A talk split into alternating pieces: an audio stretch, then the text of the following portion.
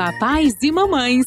Está começando o Pediatra Cast, um podcast que vai ajudar vocês no dia a dia com seus filhos.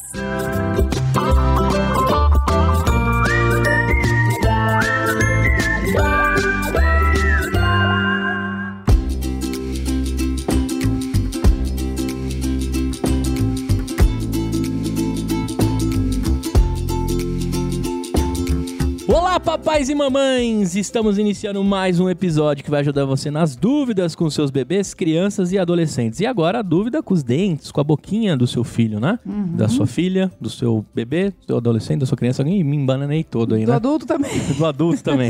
Eu sou Gustavo Passe, apaixonado por podcast, pai do João, que agora vai frequentar a Odonto Pediatra. É isso aí, eu sou Carolina, mãe da Maria e da Laura, pediatra, podcaster, apaixonada por odontologia e sigo à risca o que a doutora Tatiana me solicita. Eu sou Ivani, pediatra, podcaster e mãe do Fernando. E vamos então para a segunda parte do nosso bate-papo aqui com a doutora Tatiana, odontopediatra, com muito conhecimento aqui, tirando nossas dúvidas. Já é podcaster, Já é Agora podcaster, já ela leva podcaster. muito jeito, eu já falei. Nós vamos fazer o odontocast loguinho, né, Gustavo?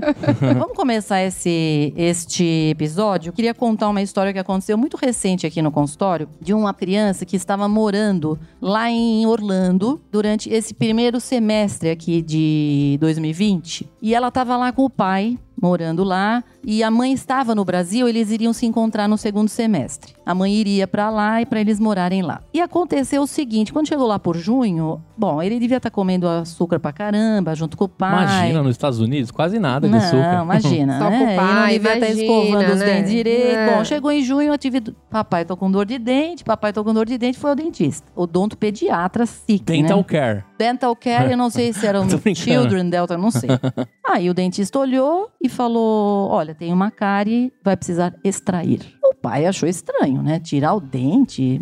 Bom, procurou um outro odontopediatra lá. Aí o outro olhou, tirou uma radiografia também, vai precisar extrair. Aí foi num outro, não satisfeito. Essa era brasileira, inclusive. Trabalha, ah, agora vai, né? Olhou, radiografou, vai precisar extrair. Aí ele não se conformou com essa história, mandou as fotos de lá pra cá. A mãe aqui procurou a odontopediatra que ela já tinha contato, que já atendia a criança. Ela falou: olha, a gente vai tratar, né? Não vamos extrair nada. Resultado, ele pegou um avião e veio para o Brasil para tratar. Era um canal, tratou. Agora, Tatiana, como é que pode uma coisa dessa, gente? O que que tem na nossa odontologia tão diferente do resto do mundo? Nós estamos bem de odontologia, que eu sei, né? A odontologia, de maneira geral, no Brasil é excelente. Tem uma qualidade excepcional de pesquisa, inclusive. Com toda a dificuldade que o Brasil tem nessa área, a gente tem realmente universidades muito envolvidas em pesquisas. Então a gente. E a gente tem também muitos bons profissionais. A odontopediatria em si é uma das melhores, acho que está em primeiro ou segundo do mundo, porque realmente a gente tem ótimos profissionais, inclusive até na USP mesmo, aqui de São Paulo, USP Bauru, a gente tem uma, uma pulverização dos professores ensinando e, e indo atrás dos outros dentistas de odontopediatria que realmente elevam muito o nível da odontopediatria do Brasil. Essa situação é muito comum lá fora, né? Na verdade, até a gente brincar, ninguém é assim guerreiro igual a gente, né? Fazer um canal de uma criança é uma situação que não é, sim, so Fácil, easy, né? É, nem um pouco. Né? Então, lá eles são muito assim. Eu tenho uma outra história de um primo meu que também mora nos Estados Unidos e a filhinha dele tava com uma cárie. Minha tia é é odontopediatra também. Meu primo ligou e falou: Olha, eu levei, eles querem internar ela, sedar, anestesia geral, para colocar uma coroa de ácido nesse dente. A minha tia falou: Não, imagina, espera um pouquinho. Pegou um avião, foi para lá, levou o nosso ionômero de vidro, que a gente consegue fazer muito até em serviço público, né? Mas ele tem uma ótima capacidade aí de restauração. Foi, colocou a restauração na menina, a menina tá lá com o dente até hoje, não precisou fazer nada, enfim. É muito esquisito Então isso, eles são muito imediatistas, mais práticos e a gente realmente tem mais estudo, eu acho, mais base científica para para E talvez tratar. mais paciência também, Também. né, Eu acho que relação Tatiana? com cultura, né, né, Ivani? Eu acho que a gente, de fato, valoriza muito a saúde bucal. Eu acho que é um padrão brasileiro, porque assim, uma pessoa que sorri e que não tem um dente no Brasil chama a atenção. Você pode pensar nisso. Não, é lógico. Né? Agora, lá fora é tão comum uma pessoa pessoa que não tem algum dos dentes. E às vezes você vê pessoas de nível médio lá que às vezes faltam dentes, inclusive, mais anteriores, né? Então eu acho que é uma coisa cultural e que aí isso vai levando, porque de fato tem um custo emocional, tem um custo. Sim. Né, de Ah, tempo, então, ah, tem eu, um Carol, eu custo- não sei, não. Se eu, eu, eu- olha, tudo bem, eu entendo essa sua, sua justificativa, mas eu ainda acho que a gente tem mais paciência pra tratar. Sim, Tem, é mais humano, Sabe? né? Eu, acho que, essa relação que a gente tem eu, com eu- o eu faço paciente um é paralelo, diferente. é, eu faço né? um paralelo com a pediatria em si. Que também é muito diferente fora. E que as pessoas percebem que é diferente. Que quando saem daqui e vão, vão morar fora, sente uma diferença tremenda, gente. Você não é? Você tem Não, a gente, pacientes a fora. gente, sim, a gente faz poricultura, né, Ivani? Lá fora não se Então, faz poricultura. é A preven- o é a olhar de mesma prevenção coisa é do- diferente. É a mesma coisa da É, com odontopediatria, não é certeza verdade? é. Agora, vamos falar então, os dentes nasceram. Existem algumas crianças que têm dentes a mais, né, Tatiana? Sim, tem o dentes São supranumer... extra- é, extranumerários? supranumerários, Aham. extranumerários ou supranumerários. Na verdade, a gente até orienta hoje em dia, a gente, lá por uns seis anos, cinco, seis anos, mais ou menos, para toda criança a gente já pede uma panorâmica. Nessa radiografia panorâmica, a gente consegue visualizar se tem algum desses extranumerários na série permanente, né? Porque aí você já vai se preparar, porque isso vai atrapalhar, né? Sim, pode atrapalhar. Espaço não cabe um a mais, é Sim, isso? não cabe um a mais, às vezes atrapalha a erupção do outro. Então, já chegou paciente no consultório com supranumerário no meio, entre o dente de leite e o dente permanente. Então, o menininho já era 9 anos, com um dentinho de leite ainda da frente, o supranumerário lá intraósseo e o permanente lá perto do nariz, e já formando com a raiz. Ah, Tati, eu achei que supranumerário fossem os dentes descidos, né? Os dentes Não, temporários, porque tem também, né? Algumas Tem. crianças que têm o, o- o dente descido, que é o Tem. temporário, a mais. Isso. Esse não precisa intervir. Esse não. Esse normalmente a gente observa porque normalmente, vai inclusive, cair? tem, spa e tem para as espaço. pessoas entenderem, é o Eles dente de leite. O É o né? dente de leite. Isso. Então, Uhum. um dente de leite a mais eu posso observar, gente- esperar cair e Isso, tudo bem. e vai- Agora, quando eu faço a panorâmica e vejo que tem um dente permanente a mais, Isso. Aí é uma vai situação dar- mais grave. vai Aí a gente, tem que, a, gente, a gente tem que intervir. Na verdade, a situação mais comum é essa, Carol. Os dentes permanentes. Uhum. A gente tem alguma alteração aí de ou falta ou a mais nos dentes permanentes. E essa panorâmica aos seis anos, ela é super importante porque a partir daí a gente vai decidir qual vai ser o tratamento da criança. Então, dependendo, a maioria das vezes, e quase 99% das vezes, a gente precisa extrair esse supranumerário. Agora, vai de cada paciente, da localização, de onde está o dente, de que estágio de formação que a gente está, para decidir qual o momento exato da intervenção. Perfeito. E você falou em, em agenesia. Então, tem crianças que você, na panorâmica, percebem que não vão Isso, ter. eu tenho paciente que tem dente de leite e não tem o permanente. Ela sabe que ela vai ter que ficar com aqueles dentes de leite pra sempre. E aí, Tatiana, é, dureza, hein? Isso aí. É, é, na verdade, hoje até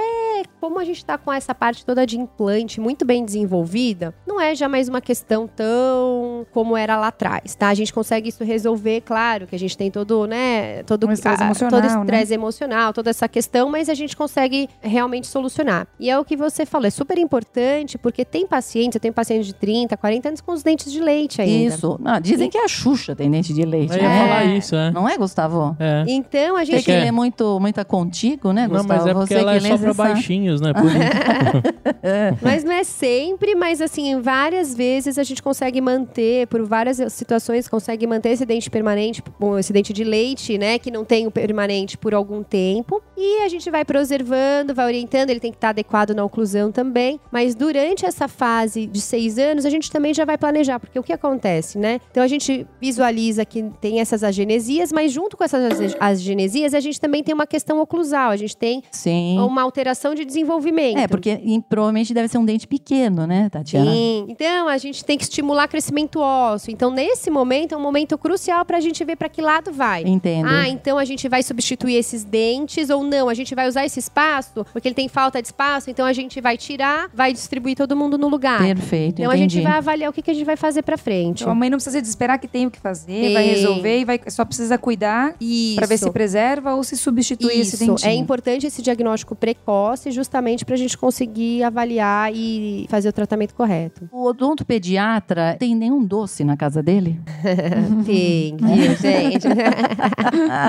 Tirando Tem. aquele que, que trabalhava em cima da loja de doce, que era dono, né? Não, A gente tem, né? Eu acho que tudo que é muito restritivo acaba não sendo legal. O que eu acho que, e é o que eu recomendo para os meus pacientes, escolher um dia da semana. Então é aquele dia da semana. Então na minha casa é sábado, que é o dia que as meninas podem comer o que elas quiserem. Pé na jaca. Pé na jaca, quer comer bala, chocolate, mas é engraçado que como eu não acostumei elas, porque também é isso, né? Às vezes, quando as crianças são pequenas, até por conta dos, primeiros, dos mil dias, por toda a questão até que vocês podem falar melhor de a questão mais nutricional, enfim, a gente orienta a não dar muito açúcar, Sim, né? a gente segura muito. A gente é. segura. Então as crianças já também, já, Já não muito, se- não tem aquela não se- craving, né? Não- Exatamente. É diferente da nossa idade, que era meio liberado tudo geral, Coca-Cola, tal, tal, tal. Hoje a gente regula um pouco, então na minha casa eu fiz assim. Então, sábado, domingo é o dia que elas comem tudo. O que a gente faz é tentar concentrar essas alimentações mais cariogênicas, então o chocolate, as balas, perto das principais refeições. Então, perto do almoço, perto do jantar. Porque a criança come tudo isso e escova. escova o dente, entendeu? Então a gente faz isso. Então pode ter, mas eu uso consciente também. aquelas- Legal. E no, outro- no outro episódio você falou que mudou um pouquinho, né, Tati? Hoje em dia o tratamento da cárie, não necessariamente eu vou usar o motorzinho, que você falou bastante, que você pode ter um tratamento menos invasivo. Ainda indo de encontro a isso, existe alguma situação que você tem uma lesão tão grande e que justifique uma extração do dente? Então, em que momento você, na odontologia pediátrica, vai ponderar uma extração dentária em decorrência de alguma situação que aconteceu, assim, uma cárie, enfim, seja lá o que for? É, na verdade, Existe extração? existe. Na verdade, o nível é bem baixo, mas a extração de dente de leite ainda pode acontecer. Em que situações? Traumas, por exemplo. É muito comum a criança sofrer trauma. Muito mesmo. Muito. Nessa pandemia, inclusive no consultório, era assim, duas vezes por semana. É, porque ficam pulando dentro de casa, né? Exatamente. E os, e os acidentes, exatamente isso. Ah, tava escalando.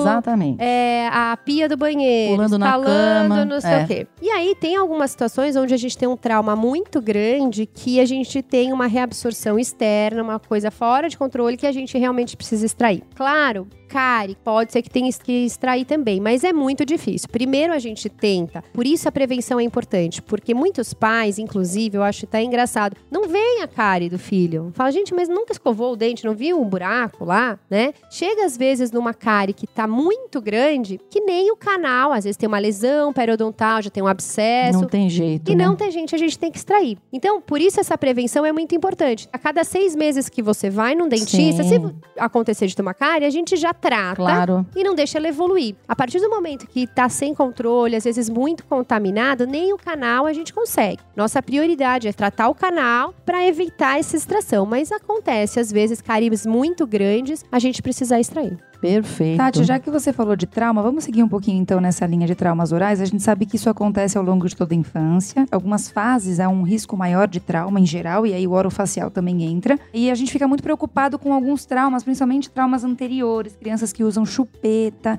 Então eu queria que você falasse quais são os traumas que requerem maior atenção e quais os cuidados os pais devem ter. Contactar imediatamente o odontopediatra para que ele oriente, inclusão de dente, a É, eu tenho uma pergunta, por exemplo, a criança e o dente entrou lá pra dentro da gengiva. Esse não é muito raro de acontecer, né? É, não é muito raro e é o mais complexo. Ah, é, o que é? tem um prognóstico mais difícil esse. Porque Eu a- achava que era o contrário, Tatiana, que esse daí tranquilo que depois o dente volta desce desce de sozinho, né? Não é isso? Não. Por quê? Ah, Na verdade, a intrusão a gente tem o permanente lá em cima. sim. Então, quando a gente intrui, o dente intruído, ele pode entrar em contato com o germe do permanente. Ah, Então, esses casos de intrusão, muito frequentemente, tem alteração no dente permanente. Ixi. E dependendo, se essa extrusão espontânea não acontece, a gente precisa extrair o dente. Quer dizer que algumas vezes o dente acaba voltando pro lugar. Ele volta. O da intrusão, algumas vezes ele volta para o lugar. E a gente espera, então, a extrusão espontânea, que a gente chama. E a gente aguarda, vai observando para avaliar se tem alguma alteração de cor, de infecção, porque muitas vezes precisa tratar o canal. A zona toda final ali do dente é onde tem toda a parte de inervação mus- E e, vascularização. e vascularização. Sim. No momento que a gente intrui, ele comprime essa região. Certo. Então a chance de dar canal, porque a gente tem uma morte ali celular, é muito, grande. Chance. Ah, muito grande, tá. Então a gente acaba, às vezes, tendo que tratar o canal. Perfeito. Tem outros tipos de traumas também, então, enfim, acontecem muitos traumas, mas É, o- um outro, avulsão- um outro tipo é, por exemplo, o dente sai. É, avulsão. Isso, a é. avulsão. Mas então, se acontecer, por exemplo, de o dente saiu e você conseguiu pegar o dente. Dente de leite a gente nunca reimplanta. Ah, tá. Dente de leite a gente nunca reimplanta justamente por conta do permanente. O dente permanente, que às vezes acontece com as crianças com 9 anos, é uma outra fase de trauma grande também, onde só tem os incisivos centrais superiores permanentes, aí sim pode acontecer de reimplantar. Aí aonde a mãe uma tá, bolada, tomou, por exemplo. caiu o dente, coloca no lugar e vai pro dentista. Certo. Agora, o dente de leite a gente nunca reimplanta, porque a chance de atingir o dente permanente é muito grande. Então a gente evita esse tipo de situação. Se ele avulsionou, o ideal, o trauma, sofreu trauma, liga para o odontopediatra, porque assim a gente vai orientar, vai ver o que, que aconteceu, vai orientar os próximos passos da criança. Normalmente tem muito sangramento, porque é uma região muito vascularizada, então as mães também entram em desespero. Muitas vezes eles ligam pro pediatra, Tatiana. Por isso Ligam. que é importante que os pediatras saibam também, os que Também. nos ouvem aqui, entender que, bom, dá pra esperar então, mas foi num domingo. Dá, Dá pra esperar, esperar. depois ele vai até o odontopediatra. O que acontece? Por que, que é- o contato hoje em dia com WhatsApp, telefone, celular, é muito fácil a gente entrar em contato telefônico com Ah, alguém. eu sei, né, mas Por que, que é importante? Porque no primeiro momento do trauma, a gente sofreu então uma super inflamação da polpa. A polpa Claro. ficou muito inflamada. Qualquer outro estímulo na polpa vai piorar o prognóstico. Então, o Certo. paciente que chupa dedo, sofreu um trauma, ou chupa chupeta, sofreu um trauma, continua chupando chupeta, só vai atrapalhar só mais. vai atrapalhar, porque Tá. esse dente pode sofrer mais e entrar em necrose. Perfeito, entendi. Tá? Então, por isso tem que ligar, porque a gente vai orientar, olha, para a chupeta, para isso, não come muito gelado, não come muito frio, Tá porque certo. esses estímulos térmicos também podem piorar. Perfeito, perfeito, perfeito. Legal, Tati. Agora eu queria entrar um pouquinho numa outra área que você estuda bastante, faz bastante, que é ortopedia facial. Então, há alguns anos a gente sabe que fala-se muito e a intervenção a gente vê cada vez mais cedo as crianças com aparelho para otimizar, aproveitar essa fase de crescimento das crianças para melhorar o prognóstico. Eu queria que você falasse um pouco disso. Então, o que que é a ortopedia facial? É um braço da ortodontia e qual é o benefício disso para as crianças? Na verdade, eu sou apaixonada por ortopedia facial. Na verdade, a ortopedia facial é uma outra especialidade, não é uma especialidade junto com a ortodontia. Então, é uma especialidade onde a gente vai estimular o crescimento ósseo, redirecionar o crescimento ósseo, para que quando os dentes permanentes erupcionarem, a parte óssea já está toda em posição. Uhum. Então, a ortodontia, a gente antigamente, que a gente só fazia ortodontia, a gente tinha um limite de tratamento. Então, paciente que a gente não conseguia compensar dentariamente, então só com movimento de dente, coloca um dente pra lá, um dente pra cá, aí caíam nas cirurgias, nas cirurgias ortognáticas. Certo. Hoje em dia, com a ortopedia, a gente consegue redirecionar esse crescimento E evitar, a cirurgia. a cirurgia lá na frente. Claro. Então a gente melhora a posição da base óssea para que o dente permanente, quando erupcionar, já venha. Então essa é uma questão muito frequente, Carol, porque as mães falam: "Nossa, mas já colocar aparelho, mas não com essa idade, né? Tem que esperar". Não, sim, é já. A gente consegue ganhar espaço. Então nas radiografias panorâmicas, a gente já consegue visualizar se tem falta de espaço. Então a gente já vai criando espaço para que quando o dente permanente vier, eles não fiquem tortos. Se a gente tiver uma alteração antero-posterior, então a mandíbula um pouquinho para trás ou a mandíbula para frente, a gente consegue redirecionar isso para que essas bases ósseas cresçam harmoniosamente e evitem aí uma cirurgia ortognática mais para frente. Na minha cabeça, existe uma situação que é, acho que é a situação que você deve ter maior precocidade em atuar, que é o prognatismo. Um prognatismo é aquela criança que tem a mandíbula para frente, Uhum. certo? Certo. Exatamente. Que é o Pro- famoso classe 3, né? Isso. Então, isso acaba em cirurgia com certeza quando a pessoa é mais velha, se você não corrige. Isso. Então, eu já vi a correção nesse tipo de, de situação começar praticamente com 3 anos de idade. Isso, É exatamente. isso Casa, mesmo, Ivani. Tatiana? A, a minha família tem toda uma tendência classe 3. Ah, e a Laura nasceu com a nossa genética. Ah, E a Tati tem atuado. Então é incrível a gente ver as fotos dela sorrindo. Ela ainda não tinha a mordida cruzada, né, Tati? Ela ainda não cruzava a parte de baixo, mas você via claramente uma diminuição do desenvolvimento da maxila. Sim, e a parte agora de cima, a né? gente já consegue perceber os dentinhos dentinhos com espaço entre eles, uma, uma- um rostinho muito mais harmônico. Ela nunca teve.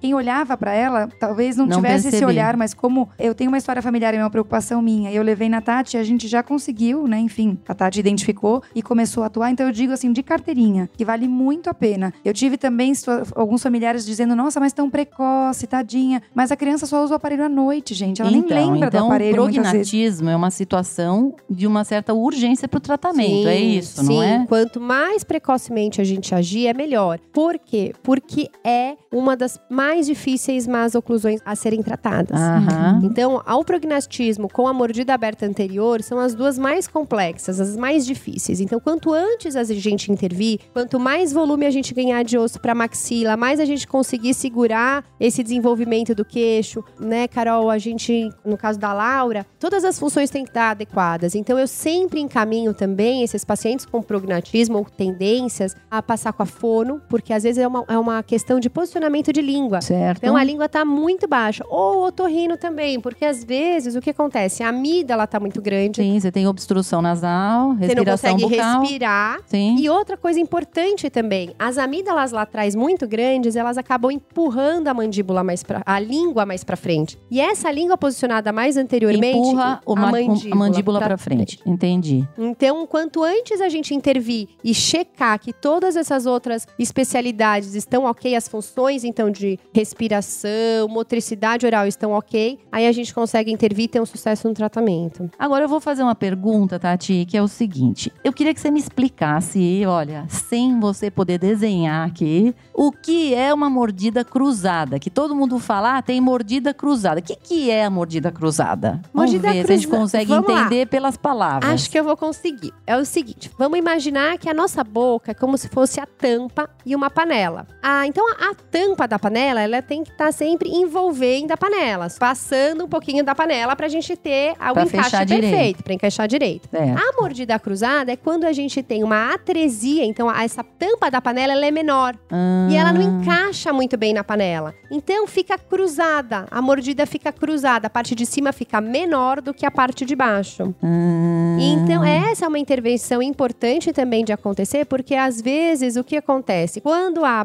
essa parte de cima, então, ela tá trésica, ela tá menor do que a parte de baixo, a parte de baixo, né, a mandíbula, por ser um, um osso móvel, ela acaba se adaptando como dá. E aí, além de cruzar, ela pode desviar também. certo. Então são aquelas crianças que têm assimetrias importantes também facial, porque cresce mais um lado do que o outro. Ah, Então, a mordida cruzada também é uma intervenção precoce importante. E às vezes a gente faz até com 3, 4 anos sem aparelho, às vezes só com as pistas, para conseguir já devolver a função O adequada. que seriam as pistas, depois. Tati? Você coloca um... A gente coloca um- Resina? uma resina, um guiazinho em, em guia em resina de dente mesmo, no dente. Porque criança com Sei. 3 anos, às vezes, não consegue usar aparelho. Dependendo da maturidade e tal, não consegue. Pra gente não esperar tratar só lá na frente, a gente coloca essas resinas nos dentes, guiando esse crescimento. Aí ela encaixa direitinho e vai. Às vezes nem precisa de aparelho. Ah, tá. Então, essa fase é super importante dos Puxa 3 vida, anos. que é. legal isso, É. gente. Ah, tá. Entendi, então, o que, que é a mordida cruzada agora. Tati, um outro assunto polêmico que se fala muito é o impacto do antibiótico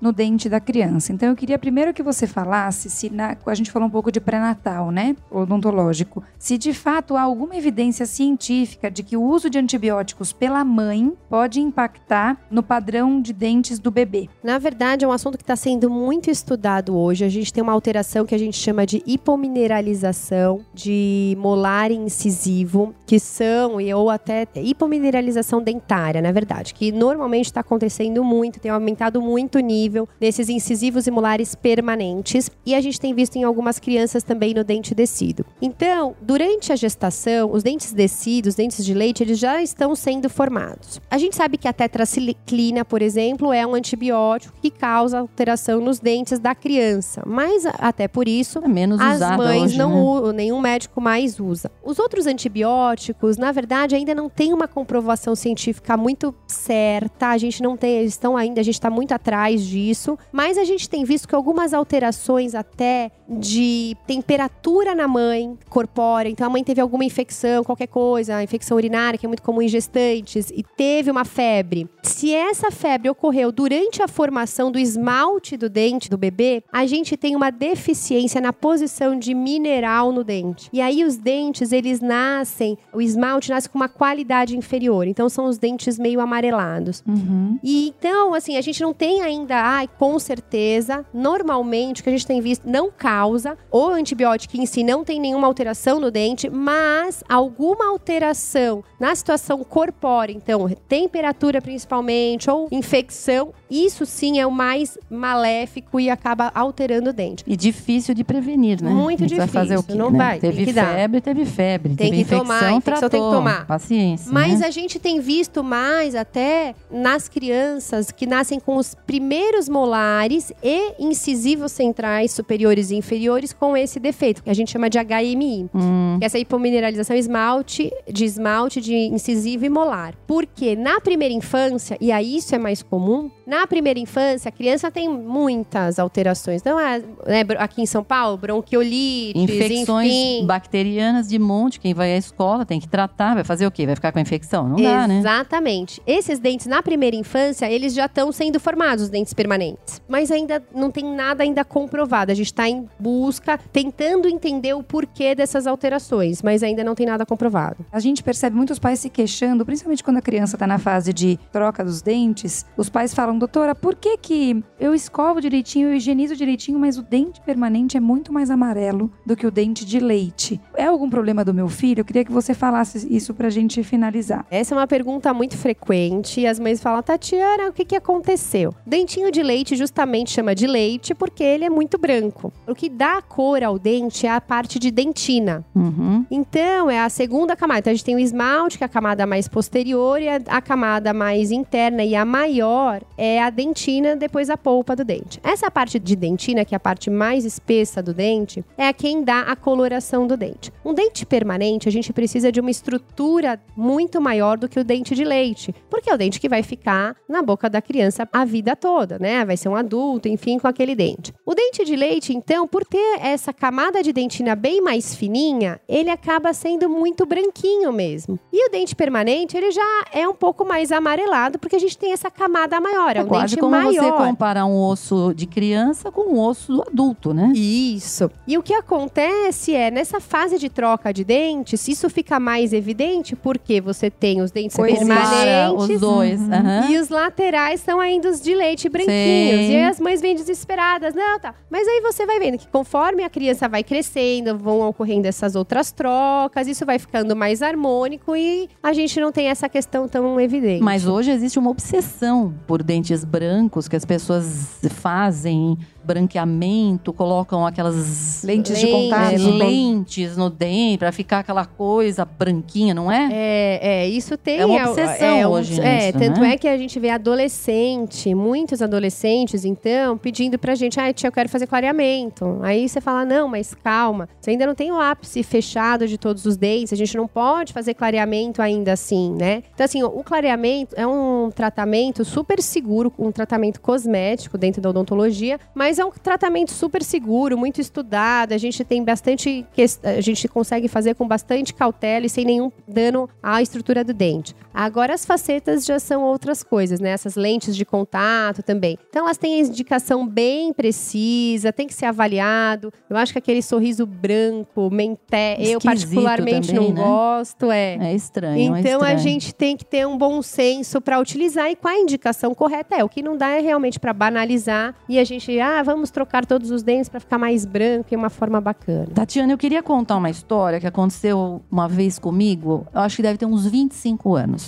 Essa história é muito tempo. Minha idade, olha. Olha, eu estava trabalhando num, num pronto-socorro. Chegou uma criança, Tatiana, de 7 anos. Ele tinha uns 7 ou 8 anos. Chegou lá de manhã no pronto-socorro, ele tinha engolido um aparelho. Como ele engoliu um aparelho? Boa pergunta. Ele tinha engolido um aparelho, o aparelho foi parar no esôfago. Esse aparelho rasgou o esôfago. Essas crianças, essa criança ficou bastante tempo na UTI, porque foi retirado depois do aparelho, aí tem que fazer toda um, uma reconstrução ali do esôfago. E aí, Tatiana, eu, olha, vou ser sincera, eu nunca mais vi acontecer isso. É, na verdade, eu também nunca vi acontecer isso. Nem nas minhas aulas de ortopedia, ortodontia, a gente viu. Eventualmente, pode ser que tipo de aparelho foi colocado, ah, ele né? provavelmente era um aparelho móvel. Então, mas um aparelho usava. móvel pequeno. Ele era um aparelho móvel e ele era um aparelho cheio de garrinhas, porque rasgou o esôfago. Nós estamos falando em 20. Olha, eu tô chutando aqui uns 25 anos. Eu trabalhava num hospital, meu, faz muito tempo que eu trabalhava naquele hospital. Então tem uns 25 anos. É É, assim, estranho o- o nunca tamanho, mais eu né, vi. do- Eu pensei, ué, que que é, qual foi o erro? Qual foi o erro, Tatiana? Porque teve um erro aí. É, Não é provavelmente possível. o aparelho deve ter sido construído pequeno. Deve Então, ter, né? Porque ele não prendia direito, Exatamente. né? Na boca, é isso? É, nem só não prendia, ele era pequeno. Então, às vezes, o que, que acontece? A pessoa, o dentista ou o protético, colocou acrílico, por exemplo, na parte posterior, não colocou uma alça anterior. A gente até às vezes faz mais alças e um aparelho um pouco maior do que precisaria, justamente para evitar de não engolir. Quer dizer, existe uma segurança. Existe, uma boa Existe. segurança em relação a isso, né? totalmente, totalmente. Hoje em dia, a gente, eu acho que talvez como há muito tempo, talvez estaria iniciando alguma Provavelmente. coisa. E era uma criança pequena, não- naquela época não se usava aparelho em criança pequena. Quer dizer, deve ter começado. É, porque hoje, cedo, tanto é é. que nessas regiões, nesses casos de traumas que a gente tem, às vezes, a gente, ou até pacientes que têm cárie, perdem dentes por conta de cárie, a gente já coloca aparelhinho aí já com uma função mais estética e mantenedores de espaço Sim, com quatro anos. certo. Cinco, sim. e assim, e não, não dá pra engolir, porque são maiores do que o orifício do esôfago. Da... Então, assim, é, é bem tranquilo, não tem risco.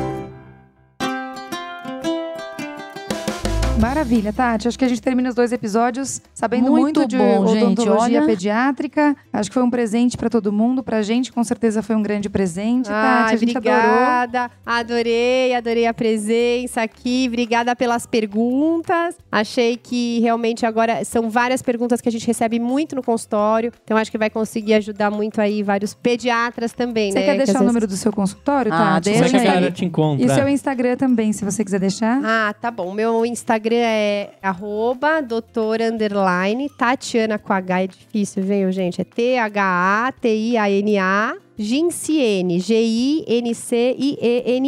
E o telefone do meu consultório é 3864-5967. Você fica Tá em que bom. região, doutora? Eu fico em Perdizes, pertinho aqui do consultório das doutoras. Perdizes, São Paulo. Você, papai e mamãe, ficou com a gente. Eu tenho um pedido. Se você tá pelo Spotify, não esqueça de seguir lá pelo iTunes, deixar suas estrelinhas e o seu feedback. Compartilhe com outras mamães e papais hiperconectados aí, né? Distribua aí pelo WhatsApp, pelos grupos, pro Pediatra Cast chegar mais longe. Agradeço pra você que ficou com a gente até aqui. Acompanhe nossas redes sociais, tudo arroba PediatraCast e o nosso site, doutora Carol, qual que é? pediatracast.com.br. Muito bem, o nosso Instagram, doutora Ivani. Arroba PediatraCast. Muito bem, a gente se vê no próximo domingo, talvez com um convidado, ou talvez com um episódio especial. Vamos deixar esse segredo. É, o próximo domingo, olha, fiquem atentos, hein? Exatamente. é o nosso centésimo episódio. Muito Ei, bem. Ivani. Obrigado, viu, doutora? Obrigada a você. Obrigada, Obrigada. Tatiana. Tchau, tchau. Beijo. Tchau, gente. thank you